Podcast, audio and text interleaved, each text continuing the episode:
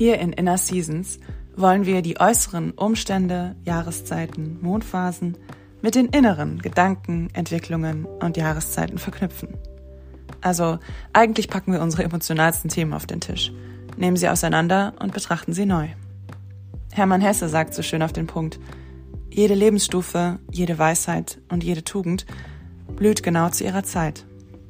Dafür rahmen wir sie ein in die begleitenden Mondphasen.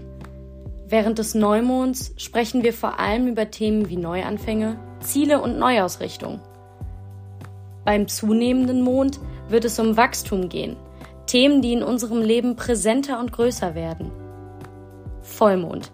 Hier geht es ums Krafttanken, zu sich selbst finden. Der abnehmende Mond symbolisiert vor allem das Loslassen und Befreiung.